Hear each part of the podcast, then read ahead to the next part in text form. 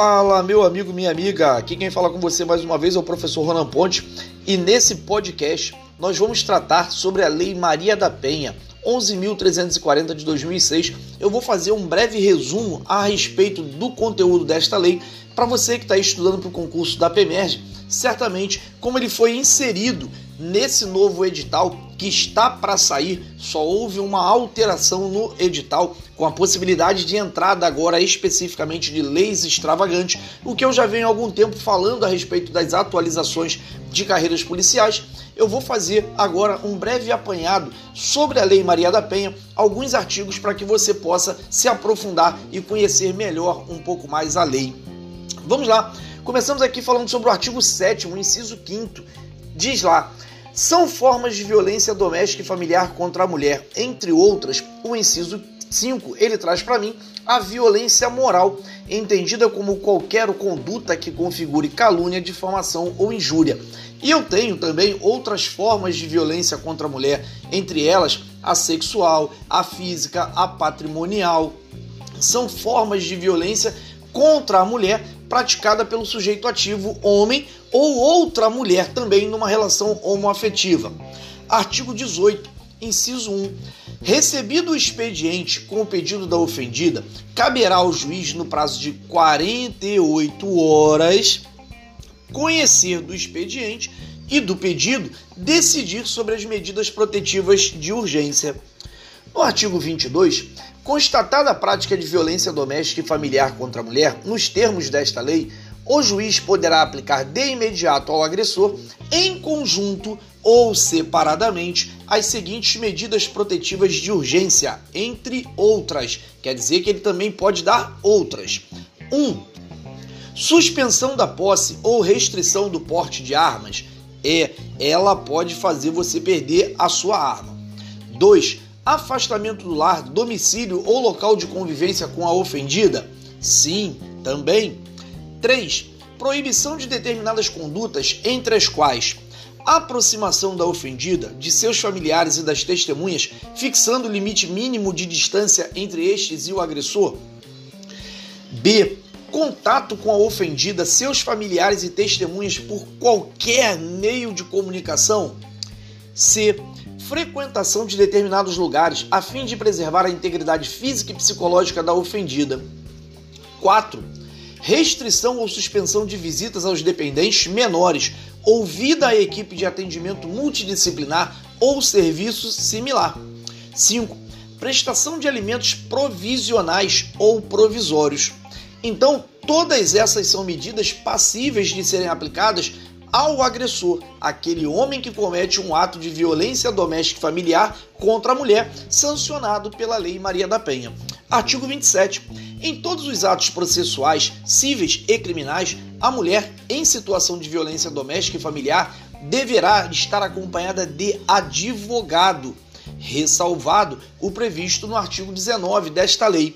Ou seja, lá no artigo 19 fala que as medidas protetivas de urgência poderão ser concedidas pelo juiz a requerimento do Ministério Público ou a pedido da ofendida ela também poderá solicitar, ela também poderá pedir através do seu advogado. Artigo 11. No atendimento à mulher em situação de violência doméstica e familiar, a autoridade policial deverá, entre outras providências, 1. Um, garantir proteção policial quando necessário, comunicando de imediato ao Ministério Público e ao Poder Judiciário. 2 encaminhar a ofendida ao hospital ou posto de saúde e ao Instituto Médico Legal para proceder exame de corpo de delito. 3. Fornecer transporte para a ofendida e seus dependentes para abrigo ou local seguro quando houver risco de vida. Aqui seria risco de morte e não de vida, certo? 4. Se necessário, acompanhar a ofendida para assegurar a retirada de seus pertences do local da ocorrência ou do domicílio familiar. 5. Informar a ofendida os direitos a ela conferidos nesta lei e os serviços disponíveis. Quando que eu tenho a possibilidade de risco à vida ou à integridade física da mulher? Quando houver a situação de violência doméstica e familiar. O que, que acontecerá com o agressor? Imediatamente será afastado do lar. No artigo 12, inciso C, na verdade, o artigo 12C, verificada a existência de risco atual ou iminente à vida ou à integridade física da mulher em situação de violência doméstica e familiar ou de seus dependentes, o agressor será imediatamente afastado do lar, domicílio ou local de convivência com a ofendida. Ele será ofendido, será afastado do lar por quem? Pelo juiz, que é o, o responsável por este afastamento, ou pelo delegado quando o município não for sede de comarca, ou até mesmo pelo próprio policial quando não houver delegado disponível no momento da denúncia e não será concedida liberdade provisória ao preso se houver risco à integridade física da ofendida ou à efetividade da medida protetiva de urgência.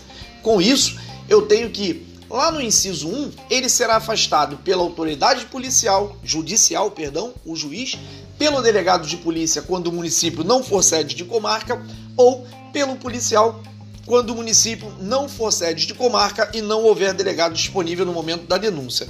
O parágrafo 1 do artigo 12 diz para mim que, nas hipóteses do inciso 2 e 3 do caput deste artigo, o juiz será comunicado no prazo máximo de 24 horas e decidirá em igual prazo. É muito comum você encontrar em questões de prova essa ideia de prazo, perguntando prazo de comunicação, prazo de recebimento, prazo de atuação. Então você fica ligado que o juiz ele irá agir no prazo máximo de 24 horas e decidirá em perdão, o juiz será comunicado no prazo máximo de 24 horas e deverá agir no prazo igual sobre a manutenção ou revogação da medida aplicada, devendo dar ciência ao Ministério Público concomitantemente, ou seja, imediatamente.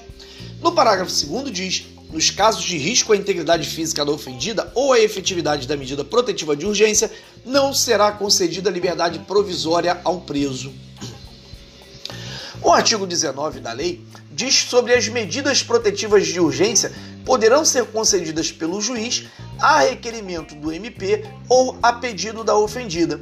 E o parágrafo 1 as medidas protetivas de urgência poderão ser concedidas de imediato, independentemente de audiência das partes e da manifestação do Ministério Público, devendo ser estar prontamente comunicado.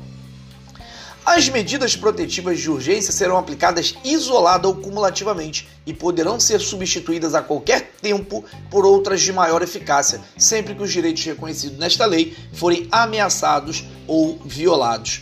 Então, galera, eu fiz aqui um breve resumo sobre a Lei Maria da Penha, Lei 11.340 de 2006. Você que está se preparando para o concurso da PEMERG, participe de alguns dos nossos projetos, várias aulas gratuitas nas unidades Nova Iguaçu, unidade Santa Cruz. Seja você também um aprovado estudando por questões. Aproveite, aproveite esse podcast, grava ele aí, favorita, acompanha todos os podcasts postados aqui e você certamente vai ter êxito na sua prova.